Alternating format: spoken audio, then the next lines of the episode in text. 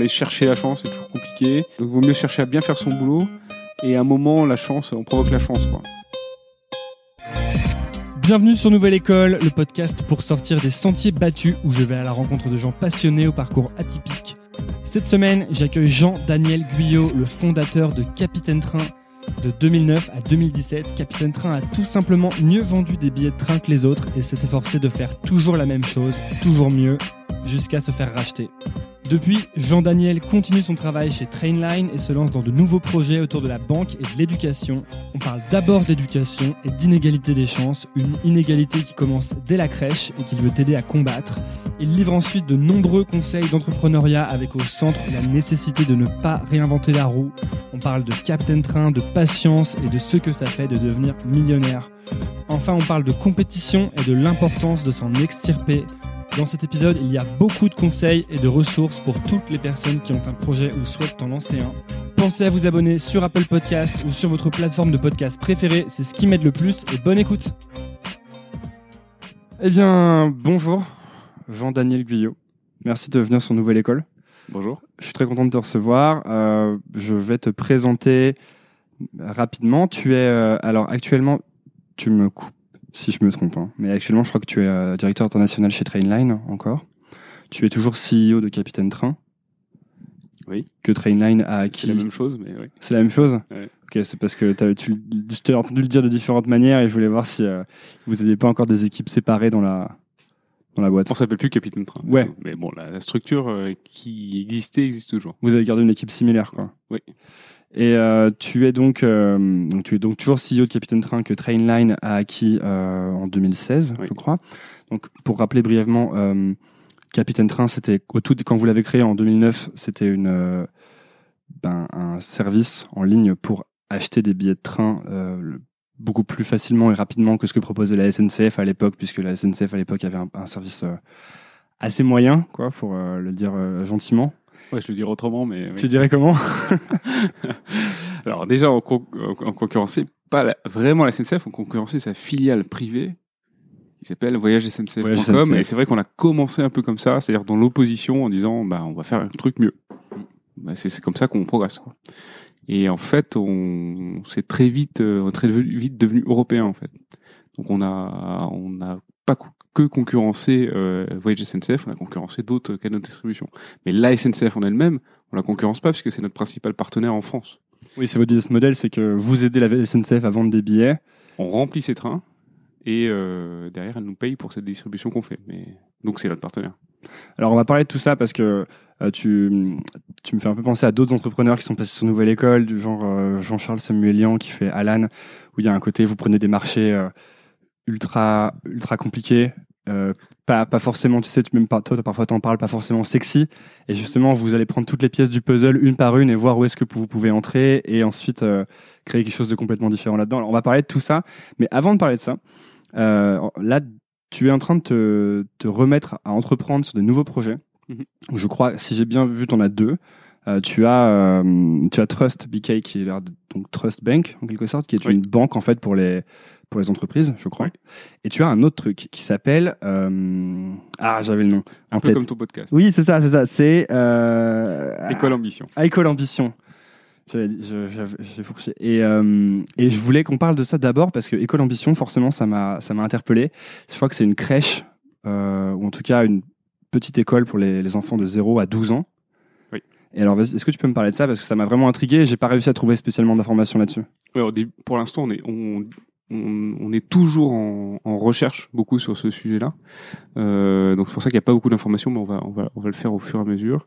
Euh, c'est aussi c'est, euh, c'est du, du philanthropique, donc il n'y a pas de on, cherche pas des clients quoi. C'est pas un business. Donc là, on est en train plutôt de préparer le. Voilà, c'est pas un business. Donc on prépare, on prépare le, le terrain, on prépare le projet, mais on n'a pas de publicité spécifique à faire. On n'a pas à faire connaître euh, euh, globalement ce, ce sujet-là. On veut faire notre petit truc, notre produit, euh, notre notre école et voir comment comment comment ça évolue. L'idée étant que, en fait, on part d'un constat qui moi m'a absolument scandalisé, euh, qui est que la France est l'avant-dernier pays de l'OCDE en termes d'égalité des chances. Alors que moi j'avais toujours vu liberté, égalité, fraternité, surtout les frontons de toutes les écoles, et en réalité on est un pays qui n'est pas du tout euh, qui donne pas du tout d'égalité des chances, c'est-à-dire qu'il y a un déterminisme énorme en fonction du lieu de naissance. Si, si, euh, on, peut définir avec un pourcentage assez fou euh, là où va arriver une personne en fonction de son lieu de naissance. Et ça, ça se joue très tôt parce qu'en fait, les, on, on se rend compte aujourd'hui que bon, les, les, les, les humains euh, fonctionnent un peu différemment, un, peu différemment de ce qu'on avait pensé, et qu'on, euh, c'est pas, euh, on- ils naissent et puis on doit les remplir d'informations, puis à un moment ils ont assez d'informations pour euh, qu'on les lâche et qu'ils vivent euh, leur vie. Euh, ça fonctionne pas du tout comme ça. Donc c'est pas une question de une personne n'a pas eu accès à assez d'informations ou assez de bons profs ou assez de de, de choses dans sa vie et on l'a pas assez rempli. C'est pas du tout, ça marche pas du tout comme ça. Ça marche en fait par des phases d'acquisition et ça, ça démarre à, à- à- au premier jour en fait. Tu veux dire qu'il y a des paliers? Il n'y a pas des paliers, euh, il y a des moments euh, de sensibilité. Donc ça, c'est des choses qui sont des, des intuitions qu'ont eu beaucoup beaucoup de gens euh, au début du XXe siècle sur des sensibilités des enfants euh, et de nous-mêmes, hein, enfin adultes même, hein, à certaines choses. Euh, on, on le voit très bien dans le monde animal. Euh, puis on est aussi des, animaux. Euh, et nous, on a eu cette, euh, cette, idée qu'on avait une sorte de cerveau et qu'il fallait le remplir. C'est une sorte d'intuition assez forte qu'on a eue et qui a été im- imaginée, puis puis après on l'a on l'a un peu acquise quoi. Alors qu'en fait c'est on marche pas du tout comme ça. On a des moments d'acquisition, des moments de sensibilité dans lesquels on va justement acquérir hyper facilement des choses de manière hyper naturelle. Donc la marche, euh, euh, la lecture, Et c- compter. ces moments, c'est les mêmes pour tout le monde à peu près? Et tout le monde a un peu les mêmes moments, mais pas du tout au même moment. Ok. Tout, tout le monde a les mêmes moments de, de, de sensibilité, mais pas au même moment. Euh, et chacun est différent. Et, et n'importe qui qui a vu des enfants, qui a eu des enfants, le voit. Il y a des enfants qui commencent à marcher euh, Et- hyper et alors, tôt, d'autres plus tard, euh, et chacun est différent. Et en fait, euh, ce dont on a beaucoup l'intuition, euh, c'est qu'il faut respecter ces moments de sensibilité parce qu'ils sont ultra performants en fait. Dès qu'on les respecte, on peut euh, sans effort euh, permettre à l'enfant d'acquérir des choses. Et ça, ça joue dès dès la naissance. Et du coup, c'est pas la, question en fait, c'est surtout de permettre d'avoir cette éducation individualisée aux enfants pour que l'éducation soit la plus efficace possible. Euh, Est-ce qu'on donc ça, alors ça, je le dis tout de suite, c'est basé sur énormément d'intuition et très peu de science. Et c'est ça le drame en fait de cette de cette de de, de, de l'éducation de manière générale, c'est qu'il y a très très peu de science. Euh, le, le- la science de l'éducation, c'est le parent pauvre de toutes les sciences. Moi, Pourquoi je pensais Comment ça se fait moi, je pensais que énormément de gens Ouais. avaient pensé à notre éducation avant de nous mettre dans des écoles. et en fait, beaucoup de gens ont pensé, mais très peu de gens ont validé. Euh, et parce qu'en fait, je sais, je sais pas pourquoi, mais il y a peu, il y a pas d'argent quoi. C'est beaucoup plus marrant d'aller mettre de l'argent dans, dans, Dans les du armes. nucléaire, dans les trucs, mais mais mais dans de la physique pure, dans les maths et tout. Mais il y a peu il y a peu d'argent sur les sciences humaines de manière générale, et encore moins d'argent sur les sciences de l'éducation. Pourtant, j'aurais tendance à penser qu'on a fait des recherches là-dessus, ne serait-ce que pour vendre des produits aux enfants. En marketing, non? Non, alors marketing peut-être. Tu sais, non, mais tu sais, des, des études de comportement, de à quel moment les enfants vont euh, avoir des, à des prédispositions pour tel type de, euh, d'apprentissage ou tel type d'expérience? Non, le, le- Même là-dedans, on se tu rend compte que les jou euh, de manière générale, les jouets sont très peu appropriés. Il y a, il y a peu de jouets en fait euh, très intéressants pour euh, pour les enfants, Euh, mais on le voit hyper vite avec des enfants. Qu'on- on peut leur donner un jouet, on a l'impression qu'ils vont l'utiliser d'une certaine façon. En fait, ils font complètement l'inverse. Ils le tapent sur les murs. voilà, parce que euh, ils vont être euh, sensibles à certaines choses et l'autre va pas du tout les intéresser. Alors après, on construit son esprit, puis au fur et à mesure, bon, on arrive tous à la, un peu à la même étape.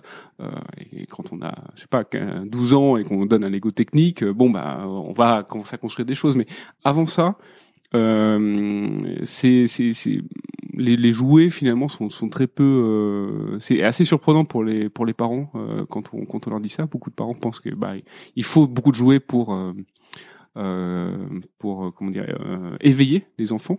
Alors qu'en fait des choses hyper simples, euh, un bâton euh, qu'on tape ou un, un, une papier un papier qu'on va qu'on va frotter qui va faire du bruit, des choses. euh, au début toi, qui- toi, tes parents moi je suis, je, suis, je, suis, je suis papa d'une petite fille, oui. de- depuis- qui a quel âge? Deux ans et demi. Ok, d'accord. Donc t'es en plein dans ces Je suis en réflexions. plein dans, je le vois, c'est- c'est-à-dire que j'ai étudié ça pendant assez longtemps.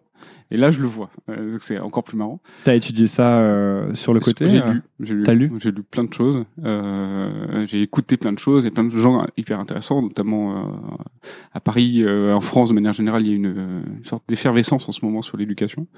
Euh, beaucoup de choses qui se sont faites aux États-Unis, aussi beaucoup de beaucoup de, de choses très intéressantes, mais encore une fois, peu de validation scientifique. Hmm. C'est souvent le- la problématique de l'éducation, c'est souvent c'est c'est souvent des dogmes. Et euh, hein, certaines personnes vont dire moi mon dogme c'est Maria Montessori. Donc des écoles qui vont dire moi nous on fait du Montessori. On fait mais on fait du vrai Montessori. Qu'est-ce que c'est Montessori déjà pour Alors- les personnes qui écoutent? Alors Montessori, alors il y a plein de de, de, de sauce, c'est ça mais... non, il y a plein de personnes qui ont fait de qui ont fait de la recherche sur l'éducation. Euh, Montessori est peut-être la plus connue, mais il y en a plein d'autres. Euh, Freinet, euh, Steiner, euh, enfin il y, a- en a- a plein. Ça s'est beaucoup passé au début du XXe siècle. Au début du XXe siècle, en fait, on ne sait pas, mais le, le la science qui était la, la plus euh, comment dire, où il y avait le plus effervescent, c'était la science de l'éducation.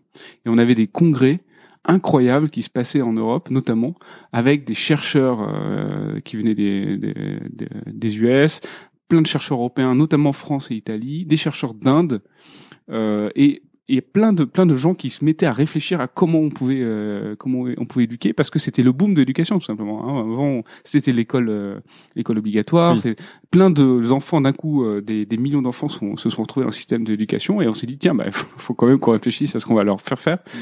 Euh, et donc il y a eu plein de dogmes qui en sont sortis, dont des gens qui disaient comme Montessori d'ailleurs il faut surtout que ça soit pas un dogme, mais des, Ça devient un mais dogme ça devient aussi. un dogme et on se dit comme il n'y a pas de science en fait Ce que tu appelles la science, ce serait de, de mettre des hypothèses et de les vérifier par des, des choses qu'on peut mesurer, c'est ça? Sur des cohortes, voilà, exactement. Et c'est hyper dur. C'est hyper dur parce qu'en fait, si on veut vérifier quelque chose, si on veut se dire, euh, j'ai, euh, je, je pense que cette méthode de lecture est meilleure que celle-là.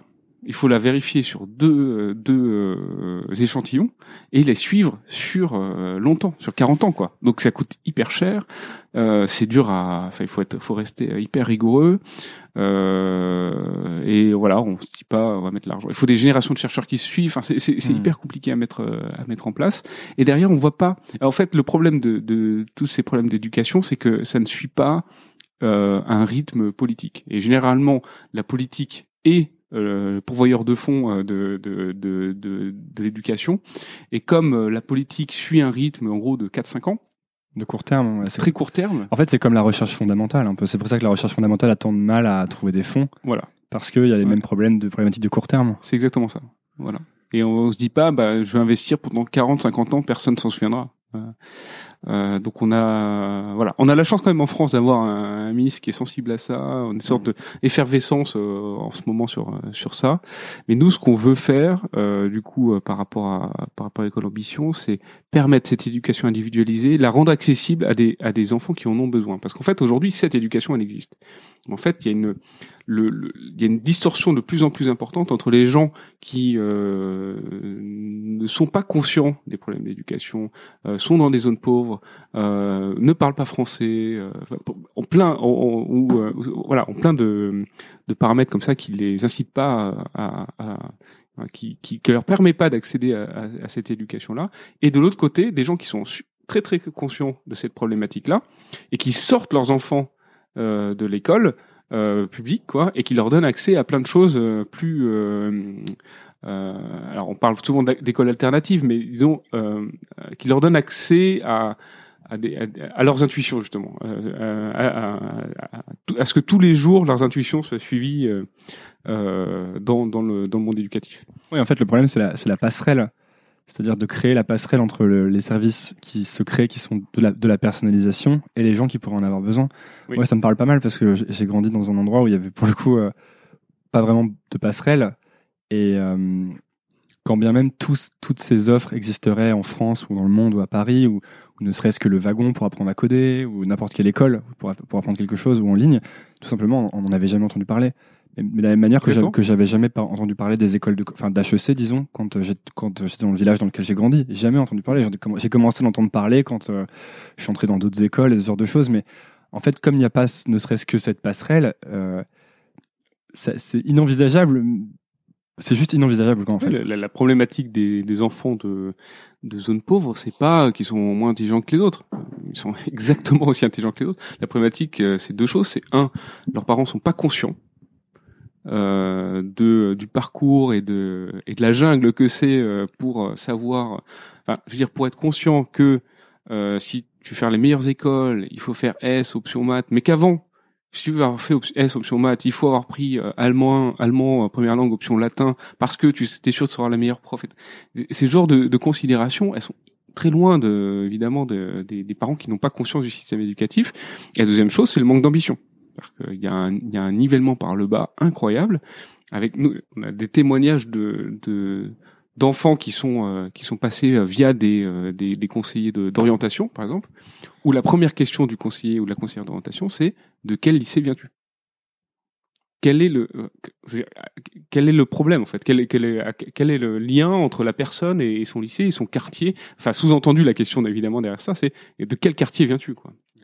Et en fonction de ce quartier-là je vais te dire où tu vas arriver euh, et ça, bon, je veux pas taper sur les conseils d'orientation, c'est pas du tout ça, mais c'est juste qu'il y a une sorte de manque d'ambition globale euh, sur euh, pour ces enfants-là.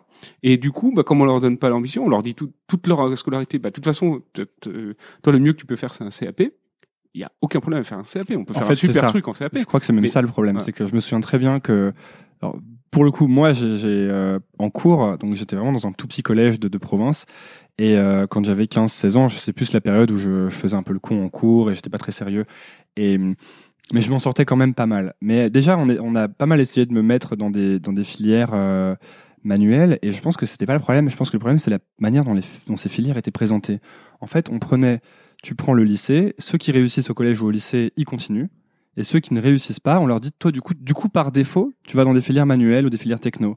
Donc, comme si les filières techno étaient pour ceux qui ne réussissent pas la filière générale, que c'était des filières par défaut quand tu peux pas faire mieux, alors que c'est débile, puisqu'il y a des gens qui sont très doués avec leurs mains, qui sont, qui font des choses super et qui sont juste moins, qui, qui, aiment moins, par exemple, écrire des dissertes. mais il y a déjà une dévalorisation de ça dès le départ qui est absurde, je trouve. Et alors vraiment, euh, pour là où j'ai grandi en tout cas, euh, moi, je suis passé à travers parce que j'ai ma famille qui venait notamment de Paris, etc. Mais, mais la, grande majorité de mes, de mes amis de l'époque sont, bah, au bout d'un moment, on dit bon bah ok, je vais en je vais en techno, je vais euh, faire un BEP, je vais faire un CAP. Euh, ce qui premièrement ne devrait pas être dévalorisé et en plus l'était et on les, on les, on les forçait plus ou moins à aller là-dedans, je trouvais quoi. Mm. Et on leur avait pas ouvert toutes les options. C'est ça. Mm. Euh, voilà, donc c'est tout un système qui est un peu euh, un peu améliorable, on va dire. Encore pour utiliser un euphémisme. Et, euh, et ce qu'on veut faire, c'est donc le problème, c'est que la divergence, en fait, elle se crée euh, en fait très tôt. Et, euh, et elle se, en fait, elle se crée quasiment avant la crèche. On, on, voit une différence déjà à l'arrivée à la, en crèche entre les enfants qui ont été exposés euh, à des bonnes pratiques et ceux qui n'ont pas du tout été exposés à des bonnes pratiques. Ça se manifeste comment? Et ça se manifeste par des choses hyper simples. Alors, euh, il y, y, a des gens qui travaillent de, de, dessus. Hein, il y a des super initiatives euh, là-dessus. Euh, et en fait, on, on, trouve par exemple à l'arrivée en crèche des, des enfants qui arrivent. Euh, donc il y a des études qui ont été sorties, je crois, par l'Institut Montaigne et par euh, Terra Nova sur ça, euh, hyper intéressante à, à, lire. Euh, notamment quelqu'un qui s'appelle Florent Bonneman qui a travaillé à Terra Nova et qui fait d'autres d'autres choses en ce moment et qui on parle beaucoup, mais plein d'autres plein d'autres personnes. et lui, ce qu'il dit, c'est c'est simple. À l'arrivée en crèche, les enfants qui maîtrisent en gros 500 mots de vocabulaire en moyenne euh, et, des, et, des, enfants qui maîtrisent 1000 mots. Et la, la différence entre les deux, elle paraît en fait tout, pas, pas si énorme. Dire 500 mots, c'est pas, c'est pas grand chose. Mais en fait, c'est donc ces enfants qui maîtrisent 500 mots généralement viennent de, de, de, milieux défavorisés et les enfants qui viennent de milieux favorisés maîtrisent 1000 mots. Ah, mais il y a un effet compounding en fait. Ça, et en fait, c'est c'est comme si on prend deux courbes et on est au tout début de la courbe, donc évidemment, on voit pas trop la différence. 500 mots, c'est pas grand-chose. Et finalement, en fait, au fur et à mesure, cette divergence va être, va être augmentée euh, par euh, par l'éducation. Boule de neige un peu quoi. Ouais, c'est c'est vraiment un effet boule de neige. Je sais pas si t'as lu, euh, j'arrête pas de glisser. Je sais pas si t'as lu le livre Outliers de Malcolm Gladwell. Non. Bah, qui parle de, euh, ça s'appelle, il appelle ça l'histoire du succès et il va, il va te prendre plein de, de types qui ont énormément de succès, donc que ce soit Bill Gates euh, ou des joueurs de hockey professionnels, et ils te montrent à chaque fois comment leur environnement à façonner leur succès. Et il prend l'exemple dans le premier chapitre, je crois, des joueurs de hockey professionnels au Canada. Et en fait, il remarque que euh, dans une équipe de hockey professionnel, tous les joueurs euh, à l'âge adulte sont nés plus ou moins le même mois, en fait, parce que c'est le mois du début de la saison Mhm. qui fait qu'ils ont 11 mois d'avance sur les autres.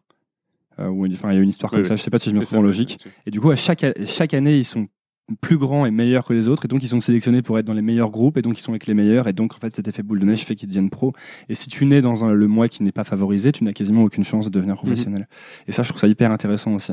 Ouais, c'est mais c'est c'est exactement ça. À quel point l'environnement est euh, on, on enfin le, ce déterminisme dont je parlais qui est euh, horrible a posteriori quoi. Euh, et quand on arrive à, à du succès ou à être heureux dans sa vie, à se dire euh, bon bah je suis content parce que bah voilà mes parents m'ont mis dans la bonne direction et, et, et, euh, et finalement à la fin bah je suis je suis content de, de ce que j'ai fait. On, on se rend compte à quel point en fait d'autres n'ont pas eu cette chance là. Mm. Mais c'est pas de leur faute, c'est pas parce qu'ils manquent de talent, c'est pas parce qu'ils manquent d'intelligence, c'est juste que l'environnement, les systèmes, leur a pas donné des chances euh, égales. Bah, euh, c'est en, c'est en plus, je trouve que ce qui est dommage, c'est que il y, a, il y a ce déterminisme qui n'est pas spécialement avoué ou reconnu, et ensuite il y a toute une mythologie de euh, le euh, si tu travailles beaucoup, tu vas avoir du succès, si tu travailles plus que les autres, tu vas avoir, tu vas gagner plus d'argent, qui n'est pas complètement fausse, mais qui n'est qui qui peut pas expliquer toute la situation. Et du coup, il y a une qu'une partie. ouais. Ouais, et puis il y a- du coup, il y a une culpabilisation générale parce qu'en ce moment, il y a toute une, euh, c'est le thème du, euh, du hustle, de il faut travailler euh, 24 heures par jour. euh, et en fait, quand euh, je pense que quand tu fais ça et que t'as pas le sentiment d'avoir le même succès que d'autres, il y a une- vraiment une culpabilisation très forte de euh, attends, mais en fait, tu devrais même pas prendre tes 5 minutes pour regarder Netflix. Tu devrais tout le temps travailler, tu sais. Et euh, je trouve que ça crée une culture très, euh, très anxiogène en fait, quoi. Oui, oui, En exactement. Et, et c'est c'est et c'est triste parce que la différence quand quand t'arrives à la fin des études, quand t'as 20 ans, 21 ans, euh, en fait, elle est déjà faite, quoi. Elle est déjà énorme. C'est ça que t'appelles les moments de sensibilité un peu, c'est que tu les as, tu les as, t'as pas eu les mêmes, t'as pas eu les mêmes chances que les autres au bon moment, c'est ça? T'as pas eu les mêmes. euh, t'as- T'as pas eu, c'est- oui, t'as pas eu les mêmes Le même chances, input, quoi, Mais, disons, mais le- je veux dire, ça commence à un mois, quoi. Ouais. voilà. Et donc, ce qu'on veut faire, c'est mettre à disposition d'é- l'éducation individualisée, euh, notamment des crèches et les maternelles, et continuer euh, euh, sur sur les classes euh, primaires. Euh, et euh, mais on pense que c'est ça qui, qui est essentiel. Euh, un- un- pour donner une idée, euh, en milieu défavorisé, les milieux défavorisés ont quatre fois moins accès à la crèche.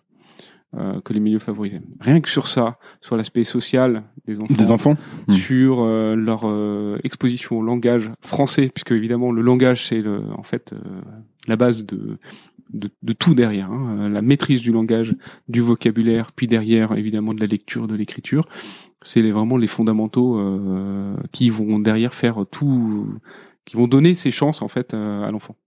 Voilà. Et ce qu'on veut faire, c'est se mettre en zone mixte et en zone défavorisée, qu'on appelle euh, po- euh, poliment les, les euh, zones de politique de la ville, euh, donc euh, en zone pauvre, pour être clair, euh, et donner accès à cette éducation individualisée. La problématique de ça, c'est que l'éducation individualisée, ça coûte cher. Donc c'est là que j'arrive avec mon mon background de de, euh, de chef d'entreprise et de et aussi d'in- d'ingénieur informatique. C'est je pense qu'il y a des façons inexplorées euh, pour euh, améliorer euh, la, enfin, pour réduire le coût de cette éducation individualisée euh, et permettre aux, aux- gens qui suivent les enfants euh, d'être beaucoup plus performants euh, parce que c'est vrai que c'est hyper dur de suivre euh, même 15 gamins c'est dur quoi quand on commence à le Quand faire t'es, quand t'es tout seul, tu veux dire? quand- quand on- alors généralement des classes de d'éducation individualisée euh, pour 30 élèves, il y a deux, deux enseignants. Euh, euh, mais c'est très très très dur, c'est très peu informatisé euh, et quand c'est informatisé, c'est très isolé. L'enseignant est généralement très très très isolé euh, et euh, la donnée qu'il va pouvoir récupérer sur le sur sur sur l'enfant va être en fait localisée pour pour pour lui ou pour elle, mais mais c'est à peu près tout. Et donc euh, après c'est le talent de l'éducateur euh, d'aller euh, utiliser cette donnée euh, pour euh, pour améliorer euh, l'éducation. Euh, mais c'est tout. Et c'est dommage parce qu'en fait cette donnée-là elle pourrait être utilisée par euh, la- les parents. Hmm. Alors dans une, une autre forme évidemment, on peut pas donner euh, la donnée brute pour l'éducateur aux parents, mais on peut associer le parent euh, sur sur ces différentes phases justement. Euh, on peut associer les autres éducateurs évidemment parce que euh, là c'est vraiment le les écoles qui fonctionnent mal généralement ce sont les écoles où les éducateurs se parlent. Euh, et justement échangent beaucoup beaucoup et qui fonctionnent bien tu veux dire oui qui fonctionnent bien oui. Ah pardon. je suis pas sûr les écoles qui fonctionnent bien sont les écoles où les équipes travaillent en équipe justement et se partagent cette, cette donnée là et après il y a un, un autre sujet encore qui est l'accès de la donnée aux chercheurs avec euh, la capacité de faire des ponts. Qui permet du coup d'alimenter cette recherche. Voilà, qui permet deux choses, qui permet aux chercheurs de dire, nous on a besoin de cette donnée déjà, parce que on considère qu'elle est importante, c'est là où on va on va voir des différences peut-être, euh, et de l'autre côté, bah, redonner cette donnée euh, et suivie euh, sous, sous, sur plusieurs années euh, à, ces, à ces chercheurs. Donc en fait, ce que tu veux, c'est créer un système euh, qui va qui va qui va alimenter plus ou moins tous les acteurs du truc. Non, ce que je veux c'est pas créer un système, ce que je veux c'est créer une école ouais. avec des enseignants non, non, mais et des enfants. et autour de ça, ce que j'adore faire moi, c'est c'est justement mettre l'humain au centre. Je déteste la technologie pour la technologie, mais dire y a, on a plein de moyens aujourd'hui incroyables pour euh, en anglais on dit empower pour euh, mm. euh pour euh, donner beaucoup plus de puissance en fait euh, et de pouvoir aux humains euh, et leur, donner euh, voilà la, capacité de se dédoubler euh, ce, et, et, je pense qu'on peut mettre énormément de technologie autour de ça. J'ai pas d'idée arrêtée sur le sur le sujet. On a quelques intuitions. Mais je pense que mettre pas mal de geeks là-dedans peut faire des trucs incroyables. Voilà euh, en se, voilà. Et donc, euh, et donc, on peut, je pense, réduire le coût de l'éducation individualisée euh, et donc la rendre accessible à des, à des populations qui en ont vraiment besoin. Hmm. Et tu sais comment ça va se matérialiser dans le, le, temps qui vient? Moi, je te, demande hein, parce que je trouve ça hyper intéressant comme. On, on avance. On a l'objectif d'ouvrir une première école en, à la rentrée 2019. et l'objectif aussi, c'est de pas ouvrir qu'une école. C'est hmm. d'ouvrir, c'est vraiment, le, on se voit vraiment comme un réseau d'écoles. Et comment vous saurez que ça marche du coup? C'est pour l'instant, comme je dis, c'est qu'une intuition. Ouais. Mais ce monde d'éducation ne marche que par ça. Donc, on n'a pas l'impression d'être vraiment différent des autres. Euh, donc l'idée c'est déjà de lancer ça et après d'essayer de faire de valider un maximum de choses à la fois parce qu'on le voit avec les enfants hein, tout simplement on peut on peut on peut très bien voir euh, euh, les éducateurs sont très très très très bon à, à, voir ça à lire dans les enfants. Euh, donc déjà, on peut avoir des premiers signes et après faire valider ça au maximum euh, par par des chercheurs. Ouais, c'est un peu ce que tu dis. Euh, un conseil que tu as l'air de donner souvent, c'est de ne pas réinventer la roue quand tu lances un ah projet. Donc toi, tu, tu, utilises vachement tout ce qui existe déjà, quoi. Énormément, oui. Oui, oui je pense que c'est une grosse erreur qu'on a fait au début de Captain Train.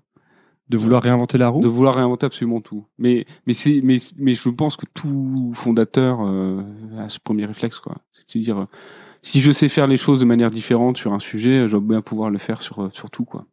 Euh, et donc euh, sans expérience, euh, on se dit bah je vais tout réinventer quoi. Je vais réinventer. Dans ma boîte, il y aura pas de, manager. Dans ma boîte, il y aura pas de les RH, ça sert à rien. Dans ma boîte, euh, euh, la comptabilité, elle sera tout automatique. Dans ma boîte, enfin, on se met plein de plein de trucs. On se dit non mais moi si je suis une boîte, ça sera bah, évidemment que ça tournera 100 fois mieux que les autres. Enfin, les autres ont rien compris, quoi. Euh, voilà, on y va avec une sorte de, je sais sais pas si l'arrogance est nécessaire, mais en tout cas, c'est l'inexpérience qui fait qu'on se dit, bah, euh, tout est possible, quoi. Avec la, la, fougue, euh, tout est possible. Euh, et je pense que effectivement, a posteriori, c'est une énorme connerie. On perd beaucoup de temps. donc, l'idée, c'est surtout de se concentrer sur son sujet euh, avoir euh, l'humilité de se dire que d'autres y ont pensé aussi. Euh, on n'était clairement pas les premiers à penser à faire un site concurrent de Voyage SNCF en France, par exemple. Et, et, et, se concentrer sur l'innovation là-dedans, quoi. sur voilà, sur le client, sur sur le produit. Bah, c'est un truc que je pense beaucoup en ce moment. Et justement, t'as pas peur de. Là, c'est donc tu encore avec Trainline, mais tu lances ces deux projets. Enfin, tu, en tout cas, tu réfléchis à ces deux projets. Euh, en t'étudiant, disons, j'ai eu le sentiment que tu étais quelqu'un de très concentré tout de même, parce que Capitaine Train, même si tu me dis au début on, on voulait tout faire, on a fait non. Euh, moi, j'ai le sentiment d'un produit qui est resté très très focus du début à la fin. Euh, quand je l'ai découvert et maintenant c'est le même produit quasiment, ça n'y a pas changé quoi. Il y y a... si les, nuances sont subtiles en fait. Euh, mais depuis le début, c'est un produit où tu peux acheter des billets de train, euh, ça va très vite, et il n'y a pas de pub, il n'y a pas de nouvelles offres. Euh, vous, vous n'êtes pas diversifié. Enfin, j'ai pas eu le sentiment, mais si vous avez fait une offre business à un moment, vous vous êtes pas diversifié comme Airbnb peut se diversifier, par exemple, à créer des expériences de voyage. Euh, vous n'êtes pas devenu une, une, agence de voyage, en fait, vous êtes toujours resté une, une sorte de billetterie. Euh, et du coup, là, t'as pas le tu, tu, sors un peu de cette, de cette espèce de focus, non, en faisant plusieurs projets en même temps? C'est vrai que c'est un peu compliqué, mais j'ai la, euh, la chance euh, de savoir de mieux en mieux déléguer euh, et euh, d'avoir énormément travaillé sur euh, sur euh, comment on fait travailler les talents ensemble pour que aujourd'hui on travaille ensemble quoi. Enfin, on travaille, je travaille avec des, talents extraordinaires qui permettent bah, de démultiplier l'impact le, quoi. Euh, et ça, c'est euh, voilà, c'est ça qui me permet de faire plusieurs aujourd'hui plusieurs projets euh, en même temps. ce que j'aime énormément, c'est la stratégie, surtout. Je pense que j'aime bien penser sur à des sujets, à des industries, à comment on pourrait les, les améliorer. Euh, je pense jamais qu'on peut révolutionner ou transformer fondamentalement, mais je pense qu'on peut apporter sa petite touche. Euh, et, et, et, sur l'aspect de se concentrer sur un sujet, je pense que ça c'est vraiment euh, Bon, on dit toujours, hein, le design, c'est savoir dire non. Nous, on a une approche très design, donc on dit tout le temps non. Euh, la première question de tout journaliste, c'est quand est-ce que Captain Train ou Trainline fait de l'avion? Ben jamais. Euh, et ça, c'est hyper dur pour. Euh, mais ça, ça m'intéresse. J'arrive à un moment de. Je, prends souvent l'exemple de ce podcast. Euh, ça me fait des bons cas pratiques à chaque fois. Euh, J'arrive à un moment où ça commence à marcher pas mal, disons, le podcast en audio. Et euh, il y a beaucoup de gens qui me disent mais pourquoi tu fais pas ça et de la vidéo et pourquoi tu fais pas euh, ce genre de format et ce genre de format? Et au début, je, je dis non parce que je sais que le produit que je fais, c'est ce que je dois faire. Et en fait, ça devient difficile avec le temps parce que plus tu as de gens qui te disent ça, plus tu finis par pas douter, mais à un moment te dire, mais peut-être que je rate une grosse opportunité, euh, tu vois? Et euh, je, je, trouve ça, je trouve ça difficile de, de, de, se dire, je reste focalisé sur ce petit truc qui me paraît bien et je ne touche à rien d'autre, tu vois. Ouais, mais c'est pas petit. C'est c'est pas petit. Je veux dire, le nombre de gens qui écoutent des podcasts. Oui, non, mais voilà, c'est ça. Il est énorme. Euh, le nombre de gens qui écoutent la radio, de manière générale, il est énorme. Le, gens qui, le nombre de gens qui écoutent des choses est énorme. Donc, euh, on a toujours une tendance à se dire, euh, il faut, euh, il faut un peu, je sais pas,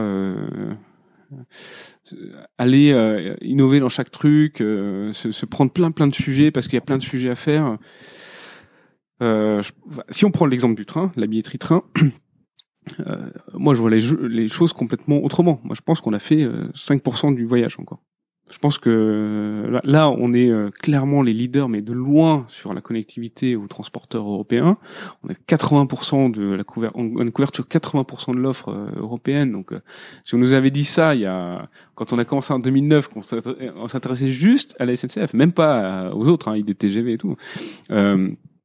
Euh, aujourd'hui, c'est, euh, enfin, c'est, incroyable, quoi. On est connecté à 125 euh, transporteurs, enfin.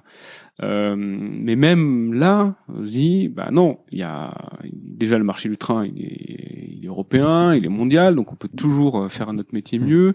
Chaque pays est différent. Donc ça c'est quand même, je pense que c'est vrai pour tous les business, mais nous on a, on est vraiment un business européen. Donc on a cette problématique de pouvoir vouloir. Euh, on vend aux Allemands en Allemagne, aux Italiens en Italie. On n'est pas un truc. Euh, on n'est pas. On n'est pas dans. En fait, beaucoup nous pensent qu'on est un business de tourisme et de voyage, alors qu'en fait nous on a un business de transport. Et ça c'est la, différence est fondamentale. Donc on, on vend localement. Euh, 80% de nos ventes sont des ventes locales de gens qui vont au boulot euh, ou voir leur grand-mère. Euh, et, et, euh, et, du coup, il faut qu'on s'adapte à chaque pays. Mais chaque pays, c'est un défi euh, énorme, quoi. C'est incroyable à quel point euh, même un Belge peut être différent d'un Français sur la façon dont il achète le billet de train. Et, et, je me dis que tant qu'on n'aura pas, on n'aura pas une satisfaction de 100% sur chacun des pays pour chacune des, des, des cultures de chaque pays, parce qu'il y a parfois il y a des pays où il y a plusieurs cultures. Euh, bah, déjà on n'aura pas fait le on n'aura pas fait le job quoi. Euh, deuxième chose c'est qu'il faut qu'on ait 100% de tous les donc on nous fait le train et le bus donc il faut qu'on ait 100% des, des, des, des connexions. On en est encore loin en fait, euh, même si on en a beaucoup. Euh, et puis on est un même si euh, voilà, on, vendu sur les 12 derniers mois, on a vendu 2,7 milliards d'euros de billets de train quand même, c'est pas négligeable. pas mal, ouais. Euh, on reste petit par rapport au marché qui reste qui est énorme. Donc euh, voilà, je pense qu'on est jamais évidemment personne n'est jamais satisfait. Donc on veut toujours aller plus loin. Malheureusement. Mais nous, on, veut faire cette verticale et on, on pense que derrière, si on la fait bien, d'autres business vont pouvoir se créer sur, sur ça. Et c'est ça, c'est ça qu'on essaie choses de, dans l'ordre, de en fait, Quoi. Voilà, on fait les choses dans l'ordre. Voilà, exactement. Donc tu veux dire qu'en fait on peut euh, faire un business qui marche très bien et qui est très gros euh, sans se diversifier en quelque sorte. Exactement. En, en- juste en, en capitalisant à chaque fois sur le truc que tu fais, c'est ça? Exactement.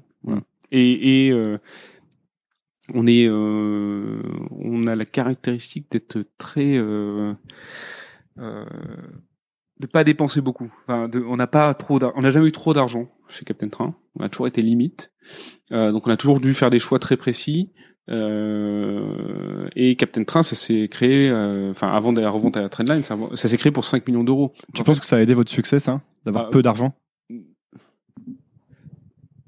Disons que c'est c'est pas ça, mais le- on, on- on avait l'argent qu'on savait utiliser. Et euh, oui, la question c'est euh, si, si on avait eu 20 millions d'euros, par exemple, on l'aurait peut-être mal utilisé parce qu'on savait pas l'utiliser. Aujourd'hui, je pense qu'on serait largement capable de le faire.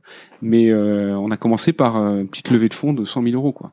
Puis euh, encore 100 000 euros, puis encore 100 000 euros, et puis après 1 million 3, après 2 millions 5, et, et au fur et à mesure, on a appris à gérer euh, à gérer ça, à faire des plans, à faire des forecasts, à, à bien embaucher. euh, mais euh, c'est vrai que ça nous a appris la frugalité et euh, à être sûr que euh, on fait pas n'importe quoi et qu'on se dit pas bah tiens on va faire 12 pays en même temps parce que parce que nos investisseurs nous ont dit euh, non on a on a on est on est on a toujours été hyper précis sur sur ce qu'on faisait. La patience c'est un truc que tu as naturellement? Parce que du coup ça veut, moi ça me ça fait rimer un peu avec patience je trouve quand même. Je sais pas si je suis si patient euh, ou si on est si patient parce qu'on est trois cofondateurs un peu euh, avec le même caractère. On est résilient, ça c'est sûr. C'est-à-dire qu'on l'a jamais, jamais, jamais. Euh, je lâche, ouais, je lâche rien. Euh, je pense que Dans d'autres domaines de ta vie c'est pareil ouais, je, ouais. Euh, je, ça peut prendre du temps, mais je sais que j'y arriverai. Voilà. Ok. Euh, donc ça c'est clair, mais par contre, pas de, je suis pas si, euh, je suis pas si patient. Non, je, non, je pense pas. Mais par contre, voilà, on a un objectif. Ça à rien de changer d'objectif tous les trois jours. Quoi. Mhm. Euh, en plus, c'est dur pour une équipe. C'est hyper dur.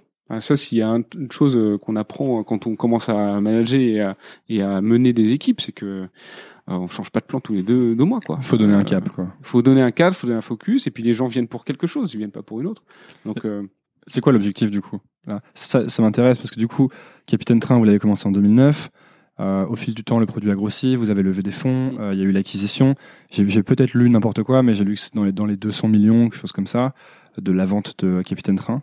Euh, et ce que, je me dis, c'est là, tu me dis, l'année dernière, on a fait 2,7 milliards de, on a vendu pour 2,7 milliards d'euros de billets de train. Et moi, je me dis, bah, du coup, toi, qu'est-ce qui te, qu'est-ce qui te motive, en fait, maintenant, comme on a, moi, moi, tu me dis ça, je me dis, ah, bah, attends, mais t'as passé tous les, euh, tous les checkpoints, quoi, tu vois. Euh, qu'est-ce qui fait que tu as encore envie? Là, tu me dis, on a, on est encore, euh, on a encore rien fait, on a, on n'est pas encore au bout, tu vois. En fait, on pense que il y a un énorme potentiel sur le train. On pense que, en fait, on est, on est parti de. Alors, j'ai un postulat qui est que tu, peux partir sur n'importe quel business pour n'importe quelle raison. Qu'il n'y a, il a pas de mauvaise raison. Nous, on est parti sur une mauvaise raison, qui était de dire, en gros, concurrent n'est pas bon, euh, et donc on va faire mieux. Mais c'est pas grave. Il faut prendre une raison et il faut avoir un but. Et euh, voilà. Et au fur et à mesure, on a découvert le marché, on est passé d'outsider à insider dans le marché, et on s'est dit tiens, en fait, le marché il fonctionne comme ça. Ah, en fait, euh, les marges elles sont plutôt faibles. ah, d'accord, pour accéder à ça, il faut payer ça. Ah oui, tel acteur, il a fait ça historiquement. Et puis d'un coup, enfin d'un coup, non. Au bout de quelques années, on connaît tout le monde et on commence à, connaître les, les, les faiblesses et comment comment fonctionne un marché. Et là, d'un coup, boum, on se retrouve insider. C'est-à-dire qu'on fait partie du marché. Les gens considèrent plus qu'on est une petite start-up euh, qui fait n'importe quoi, mais en fait qu'on est des gens cohérents et qui et qui à qui on peut parler. Euh, donc on est parti sur une mauvaise, un mauvais, je pense, un mauvais euh, postulat, mais c'est pas grave. Mais par contre, on a, je pense, un, but qui est euh, très clair maintenant et qui, je pense, va rester pendant beaucoup de temps, qui est qu'on veut remplir des trains et mettre plus de trains sur les rails. On pense que euh, le train, euh, en fait, la problématique que d'avoir des systèmes intégrés. Donc chaque pays a eu son système intégré de train. Donc en gros, euh, un acteur fait les rails, euh, les, trains et vend les trains. Ça, ça fonctionne plutôt bien quand il n'y a pas d'autres euh, concurrents. C'est-à-dire que le train s'est créé quand le camion n'existait pas, par exemple, la voiture individuelle n'existait pas, avait que des vélos, donc effectivement le seul moyen c'était le train, donc là, bon, bah évidemment, il n'y a qu'un moyen, qu'un moyen quoi. Euh, et en plus pas évidemment d'internet, donc le seul moyen c'est les guichets pour acheter ses billets de train. Euh, et puis on a un peu évolué quoi depuis. Euh, le camion est arrivé, la voiture ensuite, euh, et puis maintenant on a d'autres formes comme La voiture est arrivée après le camion? La voiture individuelle, oui, est arrivée après le camion. oui. et euh, et euh, et du coup, euh, bon bah voilà, le monde s'est a complètement changé. Puis on peut en plus commander maintenant son billet en deux clics, en deux clics ou en deux tapes. Euh, donc c'est un peu changé et du coup on a le choix. Et du coup, euh, bah, le train c'est plus forcément le truc obligatoire, Euh, alors que c'est un superbe moyen de transport. Euh, on se rend pas compte à quel point c'est incroyable de lancer euh, des centaines de tonnes à 300 km heure euh, d'un bout à l'autre de la France en toute sécurité. Je veux dire, c'est un truc de fou quand même. Euh, et euh, voilà, qui, qui, qu'ils arrivent la plupart du temps à l'heure quand même aussi. Donc ça, c'est quand même plutôt cool. Euh, Ouais, malgré, malgré ce qu'on dit, parce que finalement, ça arrive assez, quand même très souvent à l'heure, les trains. Ah oui, oui, enfin le, le taux, Statistiquement, alors, on n'est pas, on n'est pas au niveau japonais, hein, mais bon, on est quand même euh, pas pas mauvais. Euh, et, euh, et voilà, quand ça marche bien, je veux dire, c'est incroyable, quoi. Faire euh, faire Paris-Barcelone en train, c'est un truc un truc fantastique, quoi. C'est la vraie Europe. Et l'Europe d'ailleurs a été conçue comme ça, a été conçue sur ce, sur ce réseau ferroviaire. Euh, et c'était un des premiers projets de l'Europe. Et donc bref, euh, on pense que euh, ce ce marché est sous-exploité du fait de euh, des choix politiques. Ça a été drivé par des choix politiques euh, et ça a été euh, ça a été mené aussi par l'idée que de toute façon tout le monde allait prendre le train puisque les trains étaient là. C'est-à-dire en gros si je prends l'exemple de Paris Bordeaux qui s'est créé là, vraiment on a toujours cette idée qu'on va poser des rails. C'est de l'aménagement du territoire. Donc on pose des rails. On se dit bon bah je vais mettre 19 allers-retours par par jour et puis et puis les, les gens vont le prendre. Bah forcément c'est incroyable à 300 km heure. euh, Les trains, ils sont hyper confortables. En plus, ils sont géniaux, ces trains. Euh, et donc, forcément que les gens vont prendre. Mais pourquoi ils iraient prendre leur voiture? Bah, En fait, il y a 10 000 raisons pour lesquelles ils iraient prendre leur Co- Comme voiture. quoi? Bah, euh, Comme euh, comme ils savent pas, par exemple, quels sont les services qu'ils proposent Ouais. dans le train. Ils savent pas que la, la bouffe maintenant est super bonne. euh, ils savent pas que euh, les prix peuvent être corrects. Euh, alors il y a une mauvaise. Alors ça, je pense que c'est aussi un problématique, une problématique, mais très très franco-française, c'est qu'on a une un flou sur le prix qui n'existe pas dans d'autres pays et tous les autres pays s'en s'en s'en portent euh, très bien. c'est- C'est-à-dire, parce que qu'est-ce que tu appelles un flou sur le En prix? fait, on a une, on a plein de choses qui se superposent. On a un historique de tarifs sociaux qui se superpose à ce qu'on appelle du yield management, donc des prix qui évoluent à la hausse en fonction du temps et du remplissage, euh, et des cartes de réduction, et plus maintenant encore d'autres choses, des abonnements, des choses comme ça. Donc Ah, tu dois dans les autres pays, c'est beaucoup plus transparent et ouais. stable? C'est beaucoup plus simple. Il y a, il y a quelques tarifs euh, Ok. et ils bougent pas ou ils, ou ils bougent très peu. Euh, et on pense que, en fait, le truc c'est que si tu mets en place un tel système de yield management, à court terme, ça va être génial parce qu'effectivement, tu vas jouer sur la psychologie des gens pour et tu vas mieux remplir les trains euh, et pour un prix euh, moyen supérieur. Donc sur le court terme, c'est génial, mais dans le long terme, on pense que psychologiquement, ça fait que tu t'es jamais sûr de, du, De combien tu vas payer, quoi. Et donc on pense que c'est pas une bonne stratégie. Voilà. Euh, et après, la malchance de la SNCF, pour le coup, en, la matière, c'est qu'elle est obligée d'appliquer des tarifs sociaux. Euh, et du coup, bah, les tarifs sont d'une complexité infinie. Euh, euh, IDTGV, par exemple, ou d'autres font du yield management, personne ne les critique. Parce qu'ils n'ont pas de tarifs sociaux, parce qu'en fait, c'est simple, quoi. On se dit, bon, bah, voilà, le prix. DTGV, ils ont surtout mis en place en premier la, la zone sans bébé qui pleure. ça, c'est pour moi la révolution du train. Euh, parce que je sais pas, il y a, il doit y a- il y a une loi de répartition euh, mathématique euh, de en fait quoi où que tu ailles, il y aura forcément un bébé dans un siège à côté de toi, quoi, que ce soit dans l'avion, dans le train, je sais pas pourquoi, c'est comme ça, mais c'est vraiment vérifiable quoi. Mais c'est- ouais, cool les bébés. Ouais.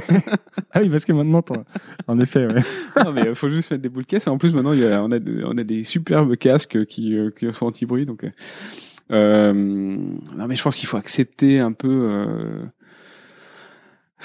C'est pas si, enfin, je veux dire, on va là au wagon bar. Et, euh, Ouais, non, mais bien sûr. C'est pas si. Moi, j'ai euh, un casque avec, euh, j'enlève le bruit, etc. hein, Eh ouais, mais tout le monde a des casques maintenant, donc je, je sais pas, c'est pas si, euh, c'est pas si euh, grave. Ça me dérangeait plus, par exemple, quand il y avait des fumeurs. hein. Ça, ça me dérangeait plus. Ouais. Ça, T'as connu ça, toi? Ah oui, oui. C'était quand? C'était, ça s'est arrêté quand ça? Euh, 2003, je dirais, un truc comme ça. hein. Ah, d'accord. C'est pas si vieux. D'accord. Euh, et du coup, euh, Oui, nous on pense, tu veux pousser le train. voilà, on pense qu'on peut beaucoup plus pousser le train. On pense qu'on peut mettre plus de trains sur les rails. Le réseau il est sous-exploité partout en Europe. Donc le, le réseau est sous-exploité. On peut mettre plus de trains. On peut mieux remplir les trains. On peut faire accéder aussi aux touristes au train. Le, le train c'est le moyen pour les touristes en Europe qui est le, le plus fantastique pour voyager. Ah mais oui, mais comme c'est pas, comme il prévoit à l'avance, c'est ça? Voilà, c'est ça mon, mon, problème que qu'on essaye de, de résoudre euh, à chez, chez, chez enfin avec les, les autorités euh, compétentes, c'est qu'en fait effectivement euh, un, un, un touriste prévoit son trajet comme tout le monde. hein. Enfin, si nous on va en, en Australie, euh, généralement on prévoit pas deux jours à l'avance. Donc euh, c'est plutôt entre 6, un an voire un an et demi. Euh, de, euh, avant le, avant le voyage. Euh, et du coup bah, les trains ils sont ouverts trois mois à l'avance. Donc c'est un peu compliqué. C'est con. En fait ils font un Paris euh, Francfort. Paris Francfort c'est très très simple à faire en train. C'est c'est même enfin pourquoi on prendrait l'avion? Euh, ben il faut euh, en fait le touriste qui cherche il n'a pas de train il a que de l'avion donc il prend l'avion il dit pas il y a un train non il y a pas de train il y a que de l'avion et, et tout ça, c'est des choses en fait que tu découvres qu'une fois que t'es dans le marché depuis ah oui longtemps. Et en fait, plus t'as de problèmes, plus on résout, plus t'as de problèmes. en Ouais, c'est un peu ça, c'est vrai. Bah, du coup, ça sert à rien d'aller chercher autre chose. Ouais. Il y a- la, la- pile de bugs, euh, Non, mais c'est elle ça. a grossi euh, exponentiellement, donc il n'y a pas de besoin d'aller chercher ailleurs. Attends, mais et ça, ça- ça venait, ça venait d'où chez Enfin, je sais pas si c'est la bonne question, c'est d'où est-ce que ça vient, mais pourquoi est-ce que depuis que t'es, euh, parce que même, je crois que même ton premier stage de fin d'études où t'étais à la SNCF, t'as codé une application euh, sur la première application sur Mac pour, euh, c'était pour avoir les horaires, je crois, quelque chose comme ça. Oui. Et, euh, et en fait, à chaque fois, tu, tu as envie de de créer un nouveau truc, de, de lancer un projet ou de, de mettre une nouvelle solution. Et ça vient d'où en fait J'adore construire, ouais, j'adore, j'adore construire. C'est, je sais pas, ma pas, pas, Tu sais pas. Je sais pas d'où ça vient, mais j'aime beaucoup, beaucoup créer. Et, euh, et le truc incroyable, c'est qu'avant, pour créer, c'était dur, quoi. Fallait une matière première et, puis il fallait beaucoup de, de, de patience et de et de euh, et puis il faut, faut avoir accès, quoi, tout simplement à tout, à tout ça, ces outils, à cette matière première. Et maintenant, bah, un ordinateur qui coûte 100 balles, mais vraiment, il n'y a même pas besoin de, enfin, pas besoin d'acheter un MacBook Pro à 2000 balles. hein. Euh, avec un ordinateur qui coûte 100, 100 euros, même un ordinateur à 50 euros sur le bon coin, c'est un outil extraordinaire euh, pour créer et avec ses doigts quoi. Et, tout est accessible. Puis maintenant on a des sites. Enfin, quand nous on a commencé enfin quand j'ai commencé l'informatique euh, j'ai commencé l'informatique euh, pré internet déjà euh, et enfin faut se rappeler que quand on, nous on tapait du quand moi je tapais du code à 12 ans euh, j'achetais un magazine je le recopiais et si le magazine avait eu le, le- le malheur de faire une typo Ça arrivait, il faisait des typos dans Bien les. sûr. on comprenait rien et on n'arrivait pas. Enfin, il fallait se démerder quoi. Et Ah il ouais. n'y avait pas d'internet et, puis il y pouvait pas. Il n'y avait pas une page de plus sur le magazine. Donc, euh, c'est- c'est- fondamentalement, ça a changé et c'est extraordinaire. Donc, moi, je- voilà, j'adore construire. Donc, ça, c'est peut-être euh, personnel. Et après, euh, la chance que tout soit mis à disposition pour Mm. qu'on construise des choses incroyables. Et aujourd'hui, avec, enfin, avec l'open source Internet, euh, il y a des, c'est comme si des centaines de milliers d'ingénieurs avaient euh, bossé avant euh, pour toi, pour créer, pour que tu puisses créer ton petit truc. Quoi. Et ce qui est intéressant avec ça, c'est que euh, t'es pas le premier à dire ça sur le podcast, ou à, ce qui à dire qu'il y a énormément d'opportunités. Et mais quelque chose qu'on entend beaucoup, c'est euh, tout a été fait, euh, faut trouver Ah, ça, une idée incroyable, tu vois. Ah non, je suis, ouais, je suis vraiment pas du tout d'accord avec ça. Bah, moi, plus que- j'avance, plus je travaille sur des vrais trucs, parce que moi, je pense que le- l'erreur, c'est, en tout cas, moi, ce que j'ai beaucoup fait, c'est passer énormément de temps à essayer de trouver des idées, à réfléchir, et en fait, une fois que tu rentres dans l'action, bah, un peu comme euh, avec le train, une fois que tu rentres dans l'action, tu résous des problèmes, t'en as des nouveaux qui arrivent, et là, c'est un peu la même chose. Euh, Mais je- depuis que je suis rentré dans l'action, je suis assez euh, d'accord, je suis assez rassuré sur la quantité de bonnes idées qu'il y a en fait et de trucs, de bons trucs à faire. Ouais, mais il y a même pas besoin d'avoir de bonnes idées, quoi. C'est ça Ouais. qui, est, qui, est, qui, est, qui est cool. bah, c'est ce que tu dis sur euh, Capitaine Train. Tu dis que vous n'avez pas spécialement une, une bonne idée. Attends, oui, c'était pas spécialement une, une bonne idée ni une En bonne plus, tout le monde a dû vous dire euh, si, euh, la SN si Voyage SNCF se met à faire une bonne expérience utilisateur, Oui. euh, vous êtes mort, etc. Non, non, mais on prend un autre exemple plus simple. C'est souvent des gens, des amis qui disent ouais, moi j'aimerais me lancer, moi j'ai pas la bonne idée. Bah, fais une boulangerie.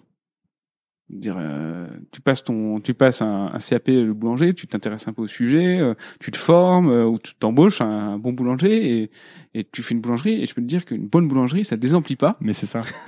c'est comme Et je disais avec euh, avec euh, Mathieu Nebra d'Open Classroom, je disais je rêve d'un bon euh, salon de coiffure et il m'a envoyé un email. euh, donc je sûrement dans un prochain épisode, je vous ferai un retour sur ce salon de coiffure parce que c'est hyper dur à trouver un salon de coiffure où tu arrives et à chaque fois c'est pareil, même qualité de service, Ouais. même truc, tu vois. Et, et en fait, et, en fait, c'est ça dont tu te rends compte, c'est que même le truc le plus basique, si tu le fais bien, mieux que les autres, ben ça marche. C'est déjà largement mieux que les autres. voilà. Ouais. Si tu penses un peu au truc et que tu travailles, je pense que si tu as vraiment de l'application et de la passion, euh, je pense vraiment que tu es tout de suite mieux que, enfin, mieux que la moyenne, quoi. Euh, Mais- statistique, en fait. Mais Ouais. ça, ce qui est intéressant avec Capitaine Train, c'est que vous êtes un peu le, le contre-pied de. Il y a quand même une grosse mythologie startup euh, depuis une dizaine d'années. De euh, si, tu, si ce que tu fais n'est pas 100 fois meilleur que ce qui existe, ça ne sert à rien de le faire. Et vous, ce que vous faisiez, c'était peut-être deux fois ou peut-être quatre fois, cinq fois meilleur. De... Mais c'était pas, tu sais, euh, vous n'étiez pas le, le Uber de, des billets de train, en fait. Je pense que ça a été quand même une problématique. D'accord. Euh, le fait que on n'a pas, on est, on n'a jamais trouvé un, un- quelque chose sur lequel vraiment on était euh, euh, 10, 15, 20 fois meilleur que les autres. On avait des milliers de petites choses où on était bien meilleur. C'est-à-dire que si on prend l'expérience, si on prend des petits trucs, euh, genre on était les premiers par exemple à permettre de réserver un vélo. Euh, avant, euh, avant euh, l'opérateur lui-même, euh, des choses, enfin c'est des petits détails comme ça, et à chaque fois on est meilleur sur plein de plein de trucs. Mais on prend toute la liste, on peut prendre toute la liste, on est meilleur. Euh, bon, en tout cas, on travaille à l'être. Euh, mais effectivement, c'est la complexité de, de, de business comme ça, c'est que euh, si t'es pas dix fois meilleur, il faut une, il faut faire un, un bon marketing parce que les gens effectivement ne, ne prennent pas la peine. Il faut qu'ils le découvrent, en fait, c'est ça. Il faut- Je pense qu'on on a, quoi. on a au début euh, réussi à convaincre une fine tranche de d'esthètes du design pour euh, qu'ils qu'ils aillent, qu'ils aillent et puis qu'ils passent leur temps à convaincre euh, leurs, leurs amis et leurs collègues de, de passer euh, sur euh, sur Captain Train. Euh, mais ça, c'est vrai que c'est compliqué à mettre à l'échelle, quoi. Mais créer un truc qui est 10 fois meilleur, c'est quand même. Euh, Moi, j'aimerais bien que Nouvelle École ce soit 100 fois meilleur que tout ce qui existe. J'y réfléchis, hein. mais euh, j'ai pas- le sentiment que c'est facile, quoi, tu vois. Donc, euh, Ouais, non, mais je pense pas que, je pense pas que ça doit être un but et je pense pas que ça soit si intéressant que ça finalement. Il y a pas beaucoup. euh, C'est souvent une question de chance quand même. Euh, Oui. Donc bon, aller chercher la chance c'est toujours compliqué. Euh, donc il vaut mieux chercher à bien faire son boulot et à un moment la chance, on provoque la chance quoi. Euh, donc euh, je, je sais pas. C'est vrai qu'on a nous sur sur ce projet en, particulier, on avait vra- vraiment on avait vraiment une vue très artisanale des choses où chaque chose était euh, était bien un peu meilleure quoi. Euh, et à la fin, euh, ça fait que ben on peut pas passer une expérience qui est euh, inférieure. Euh, donc on a une, une adhésion euh, et une récurrence derrière qui est fantastique, mais c'est pas la beauté du truc qui c'est pas le on n'a pas un argument choc à mettre sur un site web en disant euh, vous allez euh, euh, faire ça dix fois mieux Hmm. euh, et ça, c'est effectivement, c'est c'est c'est une problématique. Donc en fait, une une de nos réponses à ça, c'est toute proportion gardée. On comparait un peu ça au Mac. C'est-à-dire que moi, quand je quand j'étais euh, quand j'étais euh, étudiant, j'ai eu euh, j'ai eu j'ai eu un Mac. Parce Lequel que mon coloc avait un, avait un Mac et du coup je me suis mis à, à passer là-dessus. C'était lequel? C'était un c'était un PowerBook euh, G4. D'accord. ok. et, et euh, qui marche toujours. Et, euh, et je suis passé, je suis passé là-dessus, et c'est vrai que bah, d'un coup, j'avais plein d'amis qui m'avaient toujours dit ouais c'est bien, écoute, vraiment essaye, tu vas voir, c'est une autre expérience. J'avais toujours bof. Puis j'ai j'ai passé le pas, un peu par hasard. Et puis, je me suis dit, mais ouais, mais attends, c'est génial. Pourquoi tu me En gros, le premier réflexe, c'est de dire, mais pourquoi tu m'avais jamais dit? Alors qu'en fait, ils avaient passé leur temps à me le dire. Et je pense que c'est c'est vrai. Si on prend l'iPhone, que tout pour le coup, euh, tout le monde a vécu un peu cette expérience d'iPhone. En gros, c'est les premiers qui avaient un iPhone. Euh, j'ai fait partie de ceux-là, passer leur temps à essayer d'évangéliser les autres, à disant, mais attends, mais t'as aucune idée de l'expérience dans laquelle on est passé par rapport à ton téléphone à touche là. Mais c'est peut-être ça qu'il te faut en fait. C'est un truc qui est assez bien pour euh, peu de gens, pour que ces gens aillent dire aux autres, c'est tellement bien qu'il faut que tu l'utilises, non? Voilà, c'est, ben, il faut arriver à trouver ce mécanisme où les gens vont convaincre, mais ça suffit pas. Et je pense qu'une réponse euh, d'Apple, mais vraiment encore une fois toute proportion gardée, on n'est pas du tout dans les mêmes euh, dans les mêmes jeux, hein, mais c'est et une réponse qui donnait, c'était de dire nous on fait des Apple Store. Et en fait, euh, c'est l'exemple que je donne souvent, c'est-à-dire qu'on peut avoir passé dix ans à dire à ses amis non mais les Macs c'est mieux, enfin vous, comprendrez le jour où vous utiliserez, ils, ils switchent pas. Et, un jour on voit un ami revenir avec un iPhone ou un iPad. Il dit mais attends t'as as craqué, euh, enfin ça fait dix ans que je te dis que c'est bien et tout. Et le type dit non mais vraiment tu devrais essayer, c'est génial, c'est fantastique, regarde cette expérience et tout. Et en fait pourquoi il a fait, il a passé le pas, c'est souvent qu'il est passé dans un Apple Store, il a pu tester, il a pu toucher, il a pu expérimenter euh, faire l'expérience du, du, de l'objet, et c'est l'expérience qui a fait que ah bah oui, je pourrais pas repasser à une expérience inférieure. Euh, et c'est l'expérience qui l'a fait passer à, sur, du coup sur, enfin, peu importe le produit Apple. Euh, il faut arriver à trouver ce mécanisme. Il faut arriver à trouver ce mécanisme dans le cas où on fait un produit qui est hyper poli, euh, poli et qui est où on a vraiment mis beaucoup d'attention à tous les détails. Et il faut arriver à trouver ce mécanisme où les gens vont. C'est un peu comme la faire rentrer dans la boulangerie, quoi. C'est une boulangerie qui est meilleure que les autres. Je, fais souvent ce, je fais souvent ce parallèle. Ah ouais, voilà. Parce que parfois on me reproche de, de faire genre euh, je dis ça par hasard, en fait, je l'avais entendu dire, mais là, pour le coup, je t'avais vraiment pas entendu dire ça. je dis souvent ça, c'est l'expérience boulangerie. Euh, c'est une super expérience que tout le monde comprend. Ouais. Euh, c'est vrai que quand ça sent bon, les personnes sont sympas, tu sens que il y a une attention qui a été faite au produit et puis bah, il y a le merveilleux juste à côté d'ici et c'est pas une, vraiment une boulangerie c'est une pâtisserie mais alors quand t'entres là-bas tu te dis ouais en effet c'est vraiment merveilleux quoi c'est tout est bien pensé tout est bien fait tout est bon tout est chaud euh, même la machine pour euh, prendre l'argent, euh, elle marche bien, elle va vite. Tu vois, tout le monde est sympa et tu sors, tu te dis bon bah je vais revenir, c'est sûr. même s'il faut que je fasse 100 mètres de plus, je vais revenir. Exactement. Mais il y a des gens qui sont capables de faire 10 bornes pour faire pour une boulangerie quoi. Il faut être conscient de ça. On, est dans Paris, on fait jamais ça, mais c'est vrai. Mmh. donc c'est vrai pour tout produit quoi. on va arrive, on arrive près de la fin parce que parce que parce que je parce que je dois sortir un film ce soir. non, mais euh, je, peux, je, suis obligé de te parler d'un truc parce que euh, je pense que c'est un truc que beaucoup de, de, de, en tout cas de, de, gens qui commencent à entreprendre auxquels ils pensent et euh, auxquels moi j'ai pensé quand j'ai commencé à entreprendre. Et je pense que j'ai pas mal grandi en me disant euh, soit je veux être riche, soit je veux être célèbre. Et euh, non, mais tu vois, c'est un truc de euh, d'ado un peu quoi, je pense. Et je me qui n'est plus trop le cas maintenant, même si bon, encore un peu. Je me demande qu'est-ce que ça change à ta vie Qu'est-ce que ça a pu changer à ta vie de vendre ta boîte? Est-ce que ça a changé quelque chose à ta vie quoi? Est-ce que d'un seul coup, je me souviens d'avoir lu un article euh, du fondateur de Basecamp, donc euh, David euh, blablabla, DHH, voilà, et qui disait que euh, il avait attendu toute sa vie d'être millionnaire, plus ou moins, et que le jour où il est devenu millionnaire, en fait, il s'est rendu compte que ça avait rien changé, et du jour au lendemain, il s'est dit bon, bah, en fait, ça va, ça a rien changé, donc je recommence à bosser sur mes trucs en quelque sorte, tu vois. Euh, alors ça a strictement, alors ça, ça, ça a strictement rien changé, je pense. Euh, sur, euh, alors c'est vrai que j'ai eu la chance de devenir riche du jour au lendemain, hein, pour être pour être clair, euh, venant d'une famille plutôt modeste, euh, avec quatre enfants, un salaire, voilà. c'est quand même un, voilà, c'est quelque chose que je n'avais jamais vécu du coup. Donc c'est vrai que du jour au lendemain, le compte en banque est, est, est incroyable. Euh, on se dit waouh, c'est. Mais finalement, euh, quand on a vécu toute sa vie euh, de manière frugale ou simple, je vois pas. Oui, effectivement, je vois pas pourquoi ça changerait euh, grand chose. Alors, en fait, ça donne plutôt plus de liberté. Et ça, c'est exceptionnel. Ça, c'est vrai que j'ai une énorme chance et que j'ai énormément de liberté. Euh, on a pu acheter une maison, bah, on l'a acheté quoi. Euh, ça m'a posé 30 000 questions, on n'est pas allé voir une banque. bon, il se trouve qu'on est allé voir une banque pour d'autres raisons, mais que justement le banquier était plutôt content nous euh, et euh, et euh, ouais et du coup ça donne énormément de liberté ça me donne la liberté de faire ces deux projets donc euh, École Ambition et Trust Bank euh, de le financer Trust Bank, j'ai entièrement financé euh, pour le moment, euh, et sans que ça soit euh, voilà dur ou même que je me Mhm. dise bon ben voilà j'ai une équipe de 11 personnes que je finance intégralement. Euh, bon bah ça me donne une liberté fantastique de travailler avec ces talents là de se dire on va on va changer un truc euh, génial.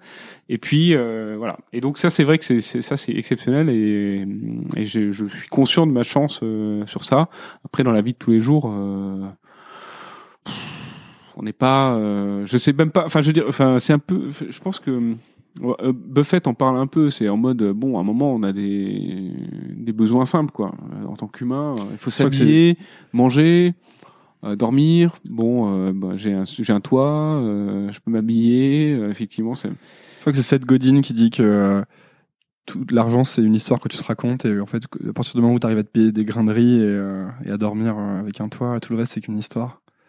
Ouais peut-être peut-être du coup on peut- bah, du coup ça permet de créer des histoires en tout cas. Ça c'est Ouais. ça c'est ça c'est ça c'est top.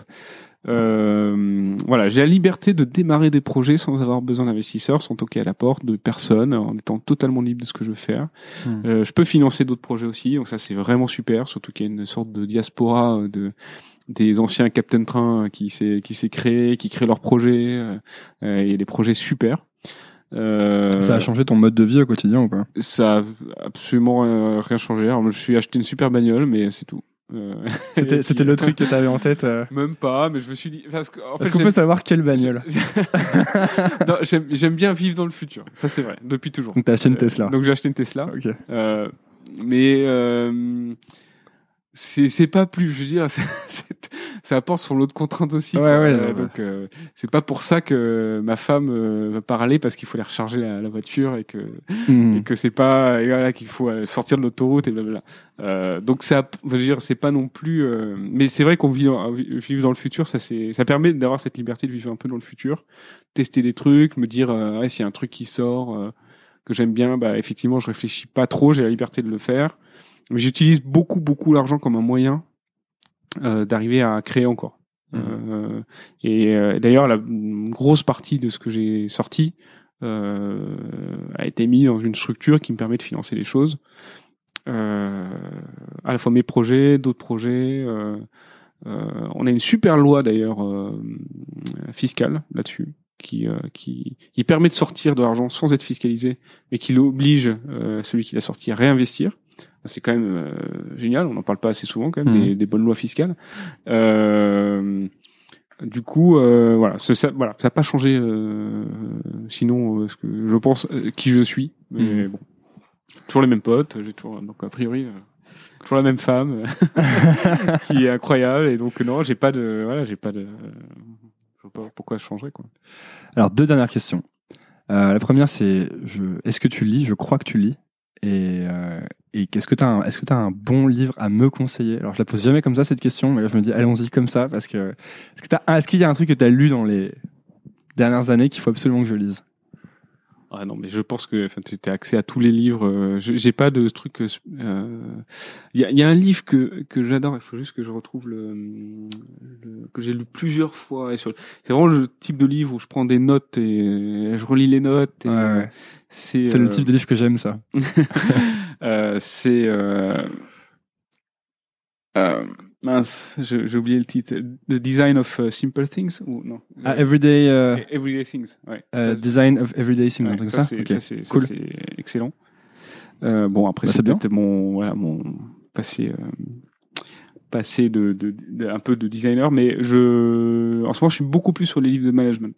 Je suis, je suis de beaucoup, enfin, de, man- de vrai management. Enfin, Genre vais high output, high, high, euh, attends, high output management, ce genre de pas- choses. Ouais, ou alors pas ça, voilà, ça j'aime beaucoup. Le mec de Intel, c'est ça, Andy. Grove. Ouais, Andy Grove. Euh, et ça, ça, ça, j'aime. Ça m'a fait découvrir le vrai, le vrai, enfin le vrai management. C'est, très. euh, Je fais toujours très très attention aux livres qui viennent des US. Pourquoi C'est une culture très spécifique. Ouais. Euh, on n'a pas du tout la même culture du travail en Europe. Euh, et, donc, il faut faire quand même hyper gaffe parce que les, les une tendance quand même des des, des, des Américains à quand ils sont euh, embauchés à se voir un peu comme des machines au service de la machine, de la grosse machine quoi. Euh, et on a un côté latin qui assez différents là-dessus. Et du coup, ça, il y a des choses qui sont hyper dures, je trouve. Il y a pas mal, même dans, chez Andy Grove, euh, pff, parfois c'est hyper mécanique, quoi. Ouais, c'est très, très, très mécanique.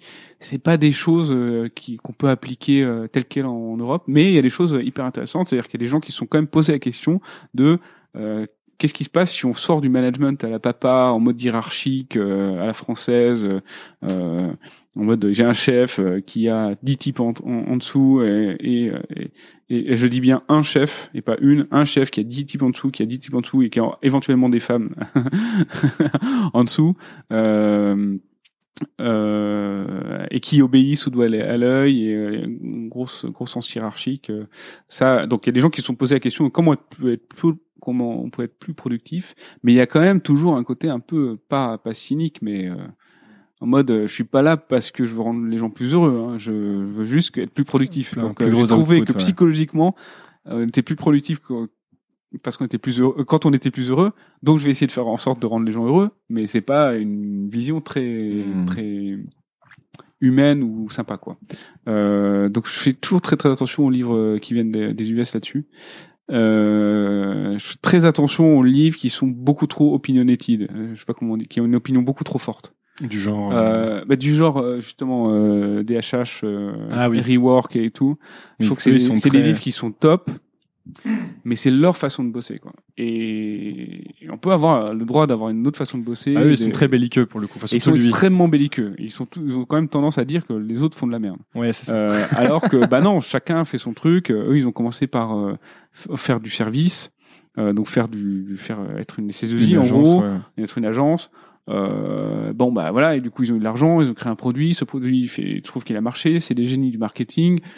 Euh, et puis ils ont passé 15 ans de leur vie là-dedans et, à la fin ça donne un truc génial. Mais c'est pas pour ça que c'est euh, la voie quoi. C'est faut pas chacun euh, doit trouver sa, sa façon de fonctionner. Euh, et c'est dommage je trouve de pas dire de pas juste dire voilà la façon dont je bosse. Vous prenez ou prenez pas, faites ce que vous voulez. Euh, mais, plutôt de dire maintenant je travaille comme ça, les autres font de la- font n'importe quoi. Ça c'est un peu dommage je trouve. Euh, eh ben, merci beaucoup. Euh, ah non, j'avais une dernière question, c'est vrai. Alors, la question que je pose à tous les invités, c'est à la fin, c'est euh, qu'est-ce que tu, quel conseil tu donnerais à Jean Daniel donc à 20 ans? T'aimes bien être dans le futur, là, je te fais un peu revenir ouais. dans le passé. Je pense qu'il faut pas de. Je suis beaucoup. Je parle aussi beaucoup de barrières mentales. Je pense qu'il faut pas de barrières mentales. Je sais pas pourquoi j'en avais pas beaucoup. Peut-être que mes parents n'ont donné, n'ont pas donné beaucoup. Mais j'ai très très peu de barrières mentales et je pense que c'est. Euh... Alors ouais. Enfin, si, si tu me demandes un conseil à donner à moi-même, pardon. Euh, j'aurais plutôt dire euh, ne pas réinventer la roue. J'aurais eu tendance à être beaucoup trop fougueux à, à tout réinventer. Euh, mais si je devais donner un conseil à un autre, euh, à une autre, personne, euh, je dirais, euh, faut enlever les barrières mentales. Faut se dire qu'il n'y a pas de choses. il y a des, il y a, peu de choses impossibles quoi. On a la capacité de créer. On a un moment qui est incroyable dans la vie de l'humanité où euh, globalement on peut vivre, euh, surtout en Europe. On est quand même assez aidé socialement. On a un filet de sécurité qui est extraordinaire. Euh, quand on a fait des études en plus, bah, ce filet de sécurité il est là toute la vie et il est fort. Euh, donc on a le droit, on a la, la chance incroyable et, et de, de pouvoir créer sans sans risque quoi. Souvent, c'est vrai que souvent on a quand même cette tendance à penser que les entrepreneurs euh, sont les entrepreneurs d'il y a 100 ans. Oui, il y a 100 ans. Euh, Tu veux dire ceux qui allaient chercher de l'or euh, à l'ouest Ouais, peut-être, mais tu prenais un risque, tu prenais un vrai risque, quoi. Ouais, ouais, ouais. C'était euh, ta vie, euh, c'était euh, ta fortune, c'était euh, ta famille. euh, donc euh, oui, il y avait un vrai risque. Aujourd'hui, il faut pas rigoler, quoi. Le mythe de l'entrepreneur qui prend du risque inc- inconsidéré, il n'existe plus. Que Le jour au lendemain, si j'avais pas, euh, si on avait raté euh, Captain Train, bah on serait retourné bosser. Un- Ouais, le risque, c'est presque de pas prendre de risque, en fait. S'il y a juste, il y a juste pas de risque en fait. Donc, euh, donc il faut enlever toutes les barrières euh, mentales qu'on nous a quand même beaucoup inculquées, euh, surtout dans les dans dans le dans notre dans nos éducations scolaires. Ça, ça, ça, ça, il faut. Alors, c'est encore plus vrai dans les zones, dans les zones pauvres. hein. Mais Ouais, mais comment tu les enlèves, ces barrières mentales? Là, c'est c'est dur. hein. C'est- Je n'ai pas dit que c'était facile. Si c'était facile, Mais je pense, moi, je, je pense avoir un début de réponse. C'est, euh, oui, je peux me poser la question, j'y réponds en même temps. Soyons fous, hein, on est sur mon podcast après tout.